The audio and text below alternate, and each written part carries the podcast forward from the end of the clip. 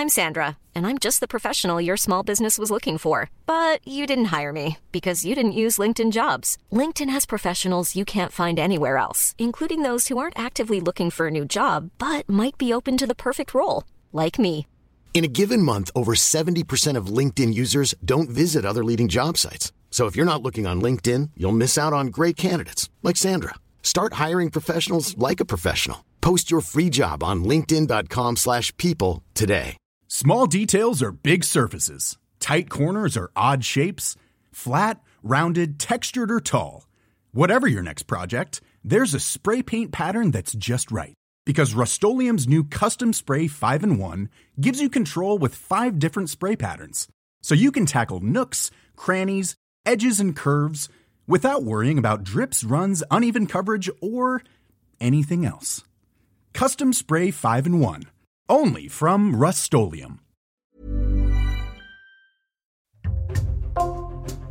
Bonjour, c'est Jules Lavie pour Code Source, le podcast d'actualité du Parisien.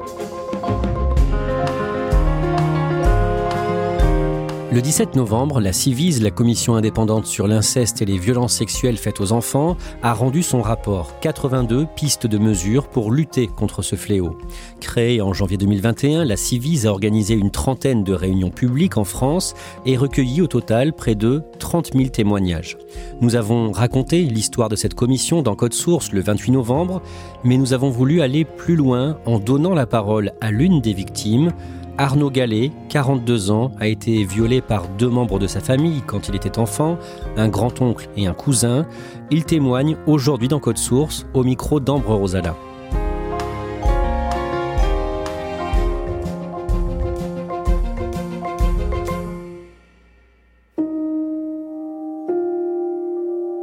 Arnaud Gallet a 42 ans. Il est plutôt grand, les yeux verts et le crâne rasé, et il porte une barbe. Il habite à Paris où nous nous rencontrons.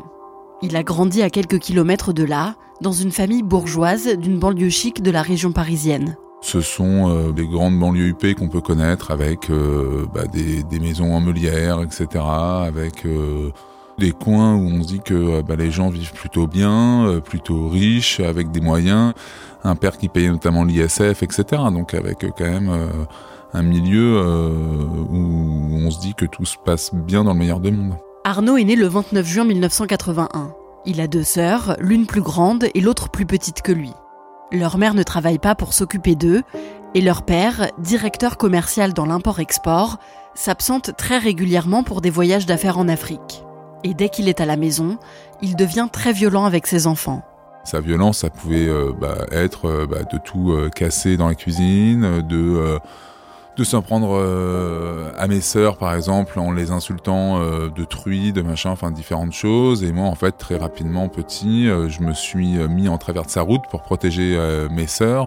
Je me suis pris des coups de chausse-pied, des coups de ceinturon. je pouvais avoir des plaies ouvertes, hein, c'est-à-dire que j'allais pas à l'hôpital ou quoi que ce soit, mais c'était quand même des, coups qui marquaient et qui d'ailleurs j'ai encore des marques sur mon corps aujourd'hui. C'était vraiment euh, un climat de peur, de terreur, de violence qui était quand même euh, assez spectaculaire. Arnaud et ses sœurs grandissent dans la religion catholique. Ils font du catéchisme et Arnaud est même enfant de cœur. Petit, il apprend qu'il a un grand-oncle, Rémi, qui est prêtre missionnaire au Gabon et qui rentre parfois en France. Le père d'Arnaud le voit régulièrement quand il est en voyage en Afrique mon père lui propose, quand il vient en France, de l'accueillir à la maison, donc d'aller le chercher à l'aéroport, et comme on n'était pas si loin de l'aéroport, bah, de venir faire une escale à la maison. C'était quelqu'un qui était prêtre missionnaire en Afrique, qui s'occupait des enfants. C'était vraiment la personne euh, enfin, en qui on pouvait avoir une confiance absolue. Un jour, quand Arnaud a 8 ans, ses parents vont chercher son grand-oncle Rémi à l'aéroport pour qu'il séjourne chez eux quelque temps. Il y a bien une chambre d'amis dans la maison, mais comme elle n'est pas rangée, les parents d'Arnaud installent le prêtre dans la chambre du petit garçon, dans le couchage du bas, dans le lit superposé. À cette époque, Arnaud fait pipi au lit quasiment toutes les nuits. C'est ce qui se passe cette nuit-là encore. Le petit garçon se réveille, descend de son lit et découvre que son grand-oncle ne dort pas. Ce dernier demande alors à Arnaud de le rejoindre dans son lit. Il me demande d'enlever mon pyjama, donc je suis souillé, Donc je le rejoins quand même parce que bah, c'est un prêtre qui travaille auprès d'enfants, etc. Tout le truc, tout le mécanisme euh, qui dans la tête d'un enfant finalement est assez cohérent. Et euh, il me demande donc de me coucher à côté de lui et très rapidement, en fin de compte, bah, il montre comment mon corps fonctionne. Donc il me met la main bah, sur mon sexe, etc. Il met ma main sur son sexe. Et très rapidement, finalement, de cette découverte de mon corps, il m'amène vers autre chose en me disant, bah voilà, euh, ton corps, ça peut aussi servir à se faire plaisir, etc. et bah, il va jusqu'à mettre un doigt dans l'anus, après me sodomiser, machin, tout le truc. Et ce qui est assez atroce, une fois que j'ai parlé de ça, c'est que on s'en veut beaucoup. Parce que je me suis dit un j'ai pas crié. Deux euh, bah, j'en ai parlé à personne même si j'ai compris effectivement je pouvais pas en parler etc trois euh, je pensais avoir été consentant à ce truc là et donc il y a ce trouble qui est quand même un, truc de dingue qui nous tombe dessus. Et en fait dont on n'a pas les clés. Et on grandit avec. Le grand-oncle d'Arnaud le violera cinq fois entre ses 8 et 11 ans. Après ça l'attitude du petit garçon change complètement je me retrouve euh, à avoir des conduites addictives, euh, alcool, shit, etc. assez jeune, hein, 11-12 ans. L'école, euh, les résultats scolaires, c'est du grand n'importe quoi. Je tiens pas en place. J'ai jamais été un gamin violent à l'école, quoi que ce soit, sauf que je tenais pas en place. Et là aussi, ça aurait dû éveiller au moins quelques, enfin certains pour se dire tiens, il y a un problème. Je me rappelle quand même, j'avais été, il y avait quand même à l'époque assistante sociale, infirmière scolaire, etc. Autre personne s'est inquiété de quoi que ce soit. Encore une fois, on en restait uniquement à dire j'avais des avertissements de conduite, souvent. Et on s'est pas dit que euh, le gamin qui a des avertissements de conduite quasiment à chaque trimestre, il y a peut-être un problème. Et après qu'on n'avait pas nous faire croire que d'une certaine manière je parlais pas, c'est pas vrai. Alerté quand même, hein. j'étais en train de dire warning, euh, il y a quelque chose qui se passe. En plus des traumatismes des viols, Arnaud continue de subir la violence de son père. Il fait en sorte d'être le moins possible chez lui pour ne pas le voir. Alors quand il a 13 ans, il décide de trouver un petit travail sur le marché de sa ville à l'âge de 13 ans, alors que mon père voulait pas me donner d'argent de poche contrairement à mes sœurs, etc. Moi, je fais le choix de me dire, bah, allez, je pars de la maison familiale le samedi matin, je pars à 5 heures du matin, bah, à l'âge de 13 ans, et je me fais embaucher, en fait, au marché chez un boulanger. J'étais chez Didier qui était très bienveillant, et puis après, je suis arrivé chez un autre Didier euh, qui faisait de, l'haltérophilie. Tout le monde l'appelait musclor, c'est quelqu'un qui était avec une, corpulence assez importante, etc. Bref, le culte du corps, machin, et avec d'une douceur, exceptionnelle. Il me parlait d'ailleurs de son beau-fils. Je trouvais ça mais tellement beau et tellement loin de ce que mon père pouvait être. Et là, je fais connaissance d'un monde qui s'ouvre à moi et qui est plutôt bienveillant. Un jour, quand il a 19 ans, il est chez lui alors qu'un reportage sur les violences sexuelles dans l'église est diffusé à la télévision. J'arrive euh, dans le salon familial, j'entends que c'est sur ce sujet-là, euh, je vois mes deux parents euh, en train de regarder donc sur le canapé en train de regarder l'émission et puis en regardant l'émission, je dis de manière tout à fait spontanée, et je pense comme ça arrive à beaucoup de victimes, c'est ce qui m'est arrivé. Et ma mère me dit mais comment ça? Et donc je lui explique, je lui dis bah voilà, tonton Rémi quand il venait, etc. Ma mère n'en revient pas, et moi qui pensais en fait avoir de sa part une forme d'empathie, quelque chose au moins de une marque d'affection, etc., elle m'a dit euh, on s'est fait avoir. Après ça, Arnaud déménage de chez ses parents. Il continue de travailler au marché et il trouve aussi un poste de surveillant dans un lycée. Arnaud consomme beaucoup d'alcool et de cannabis, et il fait une tentative de suicide. Son médecin généraliste lui dit qu'il est en dépression et lui prescrit des antidépresseurs. Comme ça ne va pas mieux, Arnaud décide de prendre rendez-vous chez un psychiatre pour qu'il lui renouvelle son ordonnance de médicaments. Je suis arrivé en disant au bout d'un moment, voilà, vous êtes psychiatre, vous pouvez me faire une, renouveler mon ordonnance. Lui s'est arrêté, m'a dit, mais attendez, une ordonnance pourquoi en fait? Mais vous êtes pas malade, vous? Je bah si, je suis dépressif, moi. J'étais là à dire, bah si, quand même. Et puis il me dit, la réaction que vous avez, elle est normale, vous avez vu les violences que vous avez subies? Le fait de ne pas réagir serait anormal. Et ça m'a sauvé, réellement, de me dire qu'un psychiatre, donc qui avait le costume d'une certaine manière pour établir un diagnostic, puisse se dire, bah non, vous n'êtes pas fou. Déjà, c'est hyper rassurant quand on est dans un moment un peu compliqué. Et ça m'a vraiment donné une vraie dynamique pour pouvoir m'en sortir, une dynamique que j'impulsais moi-même. J'étais prêt en fait. Arnaud commence une thérapie avec ce psychiatre qu'il voit deux fois par semaine. En 2005, quand il a 24 ans, son psychiatre lui demande lors d'une séance d'essayer de se rappeler d'un souvenir d'enfance heureux. Après un moment, il finit par se rappeler d'un souvenir quand il avait 12 ans et qu'il montait une petite pièce de théâtre avec deux cousins Je non, non, euh, je me rappelle de rien, ou des choses très vagues, enfin bref. euh. Et puis il insiste, il insiste, il fait, mais bon sang, vous avez bien une maison familiale en Anjou, quand même, vous y allez par moment. Effectivement, j'allais chez ma grand-mère, donc lui, il a interrogé le truc, je parle un peu de ça, etc. Et puis je lui dis, écoutez, euh, oui, je me rappelle d'un moment, euh, bah, comme beaucoup, on faisait des fois des spectacles. Ah bon, mais racontez-moi, etc. Bah oui, c'est les spectacles entre cousins, etc., que les uns et les autres peuvent connaître. Et je me rappelle notamment d'une représentation théâtrale où on répétait, euh, c'était donc dans la maison familiale, et puis bah, au cours de la répétition, le cousin qui était mon aîné, qui avait 15 ans, et son cadet qui en avait 13, donc j'étais avec deux de mes cousins, l'aîné me dit, je vais te montrer ce que je te ferais si t'étais une femme. Et effectivement, en plus à l'époque, j'avais une perruque parce que je jouais le rôle d'une femme en fait dans la pièce. Et là, il m'a sauté dessus. Il a ouvert euh, sa braguette. Son frère cadet m'a saisi les mains pendant que l'aîné donc m'a mis son pénis dans la bouche. Et je le raconte de cette manière-là. Et le psy me dit c'est un viol. Le soir même, en rentrant chez lui, Arnaud appelle son cousin, l'aîné, pour savoir s'il se rappelle de quelque chose. Celui-ci lui dit qu'il a de vagues souvenirs. Arnaud en parle aussi aux autres membres de sa famille. Quelque temps plus tard, il reçoit un mail de son cousin qui lui demande pardon pour ce qu'il a fait. J'ai droit à des excuses, donc ça veut bien dire que je suis pas complètement délirant, si j'ose dire. Et puis, euh, très rapidement, mes cousins se défendent en disant oui, mais c'était un jeu d'enfant. Et cette version-là du jeu d'enfant, c'est celle-là qui est admise par toutes et tous, au niveau de la famille. Et c'est celle-là qui même fait que moi, quand je rappelle que c'est un viol, on dit mais non, c'est touche pipi, etc. Machin. Et puis paf, euh, au moment où il y a euh, les fêtes de fin d'année, Noël, machin, j'en passe les meilleurs là, et tous les moments de famille, anniversaire et compagnie, et ben on préfère la présence de mes cousins à la mienne, parce que moi je refuse en fait d'être à leur côté. Et on se dit pas, bah tiens, bah non, euh, bah, c'est celle d'Arnaud en fait qui est légitime au regard de ce qu'il a vécu. Non, mais ça veut dire que quand j'ai dit tout le monde, ça veut dire que mes propres sœurs, mes parents, etc., tout le monde en fait me met au banc. Quand vous passez euh, Noël comme ça tout seul, ça vous fait bizarre quand même. euh, c'est hallucinant. Arnaud finit par couper les ponts avec sa famille. Il décide de reprendre des études et il s'y investit pleinement.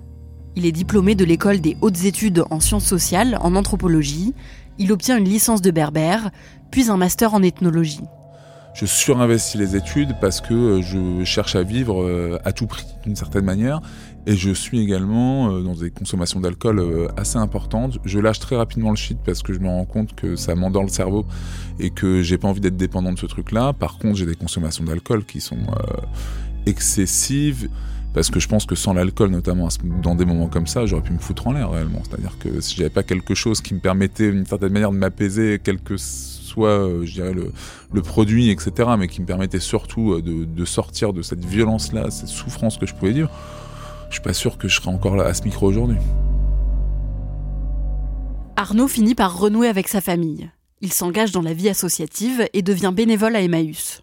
Là-bas, il rencontre Alexandra, qui travaille aux ressources humaines de l'association. Elle est maman d'une petite fille de 8 ans. Ils tombent très amoureux et rapidement, ils décident d'avoir un enfant. En septembre 2015, quand Arnaud a 34 ans, sa compagne donne naissance à leur fils Armel. À la maternité, il est très ému de voir son fils pour la première fois. La sage-femme me dit, euh, alors que mon fils était en, pleurs, etc., monsieur, prenez-le, et que tout de suite, il s'arrête de pleurer. Enfin, c'est un moment, euh, c'est magique presque. Ça montre bien que lui-même devait m'entendre. Enfin, il y a un côté qui était rassurant dans la, dans la voix de son père, machin. C'est un truc très, très beau. Ça me ramenait en fait à l'enfant que j'étais, en me disant, mais attends, mais c'est pas ça. Comment est-ce qu'on peut faire ça à un enfant? Six mois plus tard, Arnaud commence à avoir des problèmes de respiration. Il va aux urgences et il est orienté vers une pneumologue. et qui, elle, euh, au moment du premier rendez-vous, euh, m'ausculte et me dit Monsieur, je peux vous poser une question Est-ce que vous avez été victime de violences sexuelles? Là, Je me dis Mais attends, mais elle est sérieuse, elle, elle me pose cette question alors qu'on est chez le pneumologue, on n'est pas chez la psy, madame. Vous avez un problème C'est quoi ce truc? Et elle me dit Parce que les symptômes que j'observe là, je les ai vus uniquement chez des victimes de violences sexuelles, c'est-à-dire que pour dire les choses autrement, vous respirez comme quand vous avez été violé. Donc vous allez être en crise par moment parce qu'il y a des choses qui peuvent au être des schémas de réminiscence qui dé- redéclenchent en fait de manière plus ou moins importante bah, le psychotrauma tout simplement. Et donc euh, au bout d'un moment elle me dit le risque c'est que vos poumons soient attaqués. Là cette fois avec le poumon droit qui est atteint. Et donc avec quelque chose qui se voit physiquement. Mais jusqu'alors ça se voyait pas. En fait je suis en train de comprendre à ce moment-là qu'on va m'ôter des années de ma vie, précieuses années avec mon fils, ma famille, enfin bref tout le truc. Et je me suis dit mais c'est profondément injuste. Arnaud décide de s'engager dans la protection de l'enfance et il prend la direction d'une association qui agit dans ce sens. Le 8 février 2019, la commission indépendante sur les abus sexuels dans l'Église, la CIAZ, est créée. Arnaud décide de témoigner de ce qu'il a subi de la part de son grand-oncle auprès de cette commission, mais aussi auprès des médias. En avril 2020, il reçoit un appel de la police qui lui indique qu'une enquête a été ouverte après son témoignage auprès de la CIAZ. Arnaud est entendu trois mois plus tard, en juillet. Il porte plainte contre son grand-oncle, mais aussi contre son cousin. Quand je me suis retrouvé ne serait-ce que devant le commissariat, je me suis dit comment ça va se passer Et puis là très rapidement, je me suis rendu compte, j'ai été pendant deux heures avec une brigadière qui m'a reçu mais de manière exceptionnelle. Ils étaient deux dans ce bureau. Et puis, bah, c'est un peu la caricature qu'on peut voir par moment à la télé, là, du flic assez balèze derrière son écran, etc., qui était donc le collègue de cette brigadière, et qui a eu le souci au bout d'un moment, alors je m'y attendais pas du tout à se lever, il a eu le souci de mettre la main sur l'épaule. Et ce genre de geste euh, humain. La première audition que j'ai faite, pour moi, elle a été, euh, ouais, ça a été un renouveau. J'ai su ce que voulait dire porter plainte d'un point de vue symbolique. Et j'ai trouvé ce moment-là réparateur.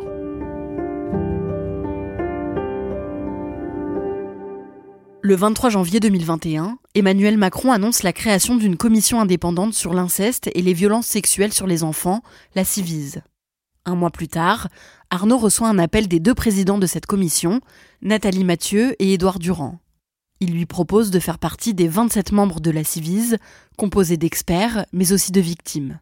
Ils ont eu euh, la bonne idée de se dire simplement les solutions, on va aussi les trouver avec les victimes. Et nous, en plus, on n'était pas simplement des membres, on était des membres qualifiés. C'est pas rien. Les victimes, on les élève au rang de membres qualifiés. C'est quelque chose qui me participe à ma, j'allais dire reconstruction, à ma construction, de me dire voilà quand même c'est pas rien et c'est hyper inspirant aussi pour d'autres. Pendant presque trois ans, les membres de la Civise ont recueilli 30 000 témoignages de victimes. Le vendredi 17 novembre 2023, ils rendent un rapport long de 730 pages avec 82 pistes pour mieux repérer les cas d'inceste et mieux accompagner les enfants victimes. Dans ce rapport, il est écrit que seuls 8% des victimes ont été crues et protégées quand elles ont révélé les faits. Ça veut dire que 92% des autres, on n'a pas su les protéger. Je me suis retrouvé dans ces 92%. Dans ces 92%, on se rend compte que 40% des personnes ont une addiction, comme moi.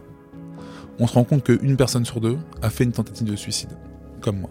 Bref, on se rend compte qu'il y a une vraie question de santé publique, majeure, qui fait que maintenant on doit sortir de ce. Nous, notre message, c'est de se dire plus jamais ça. Comment est-ce qu'on fait aujourd'hui collectivement pour protéger les enfants? Et pour moi, c'est un message qui est important puisque derrière, il y a euh, tout ce truc on se dit oui, euh, les enfants, faut qu'ils arrivent à lever le secret, etc., etc. Et ben en fin de compte, moi, je pense que plus que les enfants doivent arriver à lever le secret, nous, faut qu'on parvienne à les protéger.